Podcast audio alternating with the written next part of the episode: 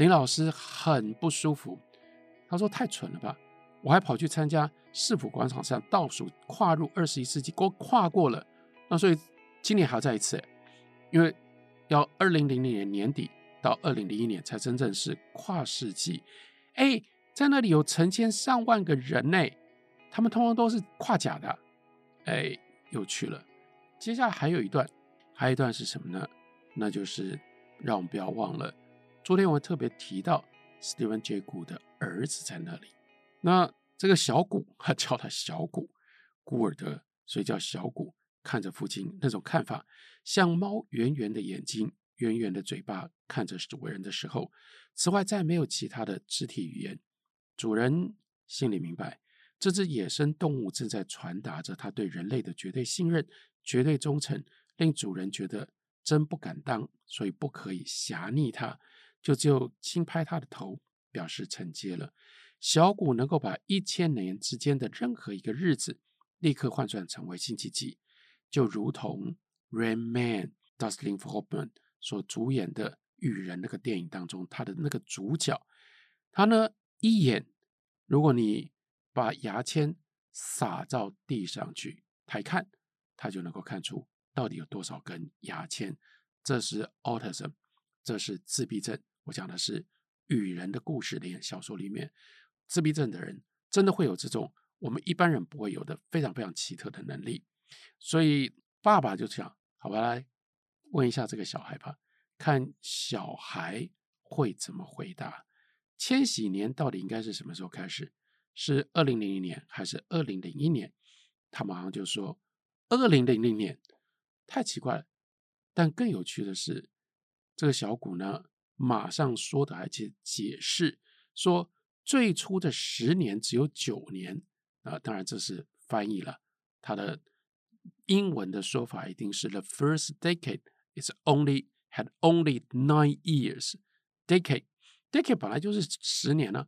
那第一个十年为什么只有九年呢？于是就算了吧。那这个一个世纪到底第一年是什么？到后来这一百年，对啦，那为什么谁规定一个世纪非得要有一百年不可呢？然后最后的解决，那就是 Steven Jago 他急着去看球赛转播，就结束了这一场会面，让第一世纪只有九十九年，为何不可呢？那老实说。太阳也并没有因为这样而少照地球一年，是不是？这真是光怪陆离。光是世纪末要变成世纪初，都有这么多奇怪的现象、奇怪的争执。那另外，在小说当中有很特别的，这个世纪末的光怪陆离一定牵涉到政治，所以在屋檐的小说里面。有另外非常突出的是，他有露骨的政治的评论，甚至其中有一段，我们都可以明确的把它在现实上面一一归位。他长篇的记载了当时一样是恐怕今天很多人都已经不记得了，那就是修宪国民大会的选举。然后呢，那个时候朱天文看另外在小说里面。叫做老板，朱天文的老板是谁呢？这个作家的老板是谁呢？这老板是一个电影导演，当然跟朱天文长期合作的电影导演作为他的老板，这个人也就已经呼之欲出了。那因为老板的关系，老板这个时候认识了一个第三党的党魁，那是本来参与民进党，后来自己出来主党的。当时的立法委员朱高正，所以因为老板跟朱高正的这个特别的关系，所以呢，屋檐里面的这个作家，这个作者跟他的妹妹就参与了朱高正当时所提倡的第三党修宪，然后在整个选举的过程。那不过，毕竟这就是小说，一方面它有现实的描述，也有政治上的评论。可是作为一个小说家，朱天文把它放在非常奇特的场景底下，来凸显它的奇幻性、它的光怪陆离、它的戏剧性。在小说里面描述这个导演老板，他叫了一群人，叫一群人来干什么呢？特别安排一场，让这个第三党党魁对大家来解释修宪的重要性，以及说明我们应该采取的修宪的态度跟立场。不过，在这个党魁出现之前，先描述这是一个什么样的场地，那也就是所有接到通告的人全都乖乖听令，到一个什么地方去呢？到一个排练场去。这是老板的朋友借他的一个场地。那既然是个排练场，排练场最特别的地方在哪里？在有一整面墙镜，那见货拉起几块黑色的帷幕，这个地方可以演出又富有实验性又好看的剧，那又是一个小型的实验剧场。但是这个时候，排练场裸亮的强劲，无所遁形，收纳着所有的人。这个人跟那个人八竿子打不着，除了在这个场合遇见以外，一辈子也碰不到的人。因为这个导演老板，所以大家在这一面镜墙里碰到了。在第三档党魁还没有来之前，墙镜或者是镜墙呈现来众，分布成聚落状，三三两两各自晃神着，为那镜中一瞥啊，镜中那不可置信的一瞥。有人大吃一惊，自己怎么可能发福了？怎么可能？有人害意自己应该是浓浓刘海里的眉睫幽深，这个时候为什么吸毛秃目，好丑啊！因此呢，拼命的扯他的头发，额上的头发来盖住他的额头。有人后悔没先打听清楚，是榉木地板，必须要脱鞋，糟糕了，尴尬了。穿了烂鞋破袜来，另外呢，有人丧气好挺拔的长裤，一旦脱掉了高底鞋，顿时矮了一截脚，而且臀部呢又低又塌，所以好想把高底鞋重新穿上，就算光见木地板又奈我何？所以在那样的一个情境底下，好奇怪，因为这些人都不像是一来来听。这种关于修宪的政治演讲的，二来，这些人很多都是平常在社会上各有领域八竿子打不着的人，全部因为这个很有江湖气，然后交陪很广的导演老板，而通通聚在这里，要来听朱高正演讲。要讲的是什么？讲的是他对于内阁修宪应该要修成内阁制。他对于这个内阁制的不同的说法，然后这个时候，朱天文在屋檐当中，那个屋檐的作者的声音跟朱天文的声音几乎重合在一起，听到法师指的就是第三党党魁，也就是现实里面的朱高正，念出咒语，哇，更难懂了。什么样的咒语？咒语叫做。护宪保国，护宪保国。上个世纪末，何以九十年过去，仍然跟世纪初，这是孙中山的二次革命那个时候讲的话是一样的？这是不是就是轮回啊？所谓轮回，轮回之相不可思议。以柠檬轻盈揭开序幕，奏之以茉莉紫罗兰，鸢尾水仙依兰，最后沉底于。玫瑰顿加豆檀木的记忆忘川里 Samstara 轮回之相。他说：“我诧异于那是众义岛上全国绝无仅有大法师一人，仅他一人再相信宪法。此所以其捍卫法律之由来是从这里来的吗？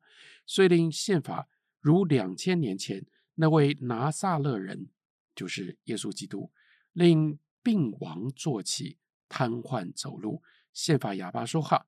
于是宪法好感激的不说不说，却说了千言万语。这中间当然带着讽刺跟无奈。小说刚刚提到了另外一件事情很有意思的，那就是讲世代之间的差异。他在小说里安排了这么样一段，这一段本来是生活当中的意外偶然，在家里面坐着，但这个时候，外面树枝子底下，摩托车送来一包封套，按门铃，知道是不管用的，所以拨手机进来说快递，有人送快递来了。那可是呢，出去看送快递的是一个新面孔。接下来看这个年轻人，他穿什么？说他穿的是紫色超宽运动恤长袖，就是长袖的这个运动 T 恤。这个外罩短袖黄衬衫，再套一件车棉灰背心，以及超宽休闲裤，有抽绳裤腿，三角斜背带，一身行当，板衣板包板鞋裤的冒泡的滑板小子。哎呦！所以看到他那个打扮，感觉上他难道是踩滑板送快递吗？就像魔女骑扫帚及宅急便，这是宫崎骏的卡通。那个时候流行的魔女宅急便，不，不是板鞋，是鞋背上一个大 A，acupuncture 就是称之为叫做针灸。那个时候流行的这个鞋的牌子，acupuncture 针灸牌的瑞舞鞋。那所以呢，小说里面的这个我签收完了，觉得应该要发出这种是或者鉴赏之叹。要不然，这个小鬼穿着一身衣服，这套装束，简直不就变成了锦衣夜行，没人欣赏了吗？所以就看着他的鞋说：“这是针灸吗？”滑板小子当场解裤，马上露出无比天真的笑靥，而且呢，就把鞋子一踢，踢得高高的，来看干嘛呢？要秀他的鞋底。虽然鞋底乌灰，但还可以看得见那里有一对。小熊图案，这是当时 acupuncture 的非常重要的标志。那那个小熊图案呢，有雄雌性气，招招可辨。那接着呢，我就问他说：“那你有没有小熊项链呢？”哇，他不可置信说：“竟然还要有人问我耶！”伸手进领口掏出乳白的男小熊，那是橡胶材质，简直像个。一块饼干一样。接下来关键的地方很有趣的是，他喊就叫对面的这个人，他叫什么呢？叫伯母。差点我们掩门逃回屋里。何时我已经老到原来人家叫姐姐，接下来叫阿姨，不久之前还是阿姨，今天第一次竟然变成了伯母，所以他就又想了一个很有趣的联想。就很像比干在故事传说里面，比干被挖了心，被纣王挖了心，但他没死。他走啊走啊，走到街上，他是听到了有人在叫卖空心菜啊，卖空心菜啊。他突然意识到自己空心，因而死了。他就说：“我像空心比干，晃荡于世。”却给一个再平常不过的淡蓝的小民的吆喝声卖空心菜给喊破，顿时害亡于地。滑板小子喊我伯母，是我碰到第一个有礼貌的伊人类。这一代是伊人类，大致伊人类不喊人的，但他有礼貌，所以就喊，就竟然一出口喊的是伯母。而滑板小子说：“伯母，你也去。”瑞舞内，不然你怎么会知道我穿的是 acupuncture 的瑞舞鞋呢？然后这个时候无奈的就回答说：“我是伯母内，意思是说伯母怎么会去瑞舞呢？”然后小鬼就说：“那你怎么知道针灸呢？”小鬼还是小鬼，这就譬如问我说：“我去过非洲吗？要不然我怎么知道非洲呢？”哎，所以无奈的回答说：“对啊，英国街头人脚一双针灸。”你们吴主宴不都穿这个？这个时候，这个小鬼那个表情更怪了，他致上一个疑惑诡异的笑容，仿佛时空错轨。他突然听到恐龙说话，固然奇妙透了，但最好还是敬而远之。于是，这个小鬼就用一种肢体语言类似滑板族习惯的勾板动作向我表达：是的，他在表达，没有说出来。那你几乎就可以听得到“伯母再见”。然后呢，我答以毫无疑问是个恐龙语，意思是他们这一代的小孩不会想要听到的，那就是骑车小心哦，作为告别。关于伊人类，在屋檐的小说里面有非常多精彩的表现，也就是一方面，昨天我们表示他跟这样的一个一世代这样的一个时代有如此大的差距。但是又很神奇的，因为它可以如此精确，乃至于甚至是用一种让我们都觉得炫惑、炫得不得了的语言跟方式来描述一人类。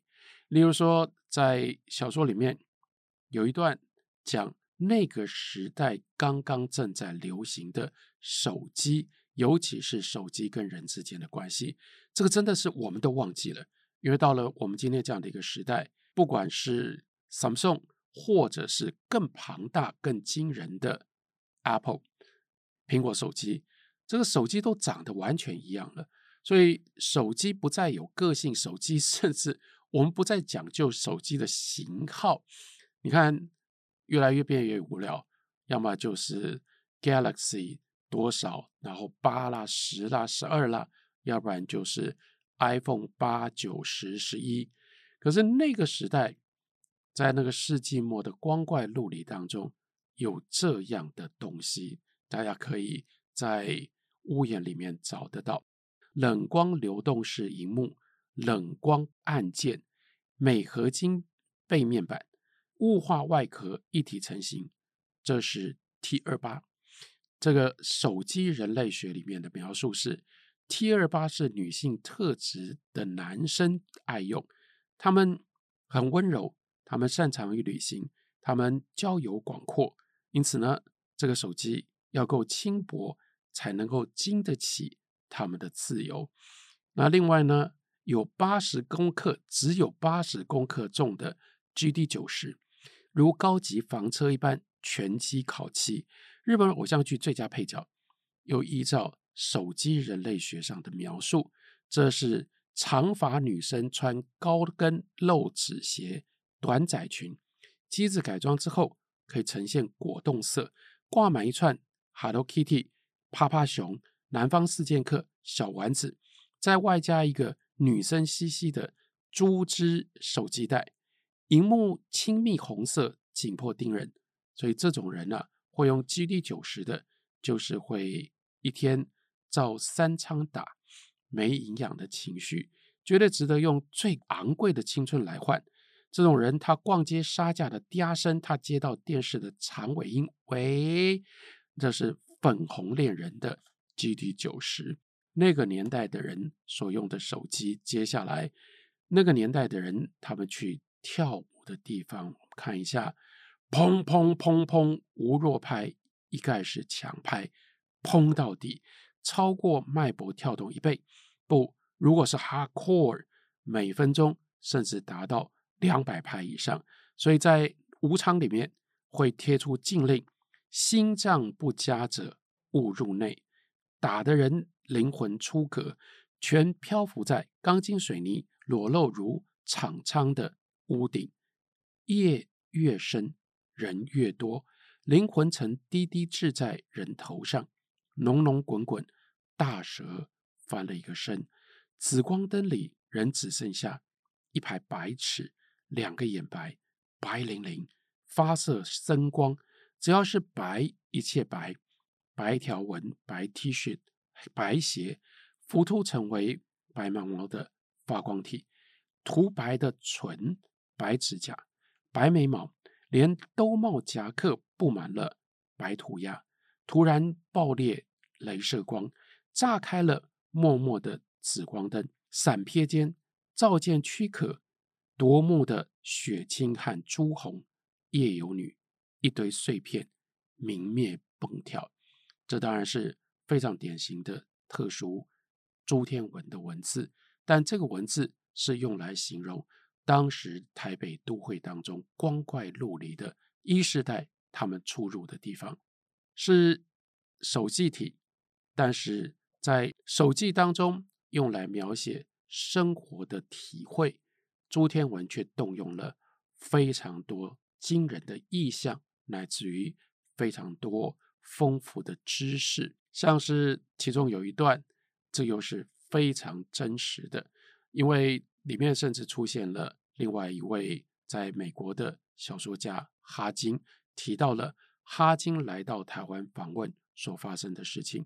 不过在这一段，他称之为叫做告解告白的手记当中，最特别的，那就是因为哈金也是一个写小说的人，所以这个作者，当然我们可以完全把它视之为朱天文。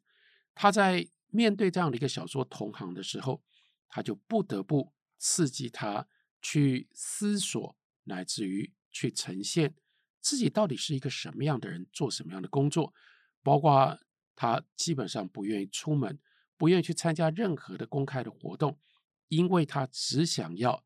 躲在家里面，回到自己的岗位上去做自己的工作。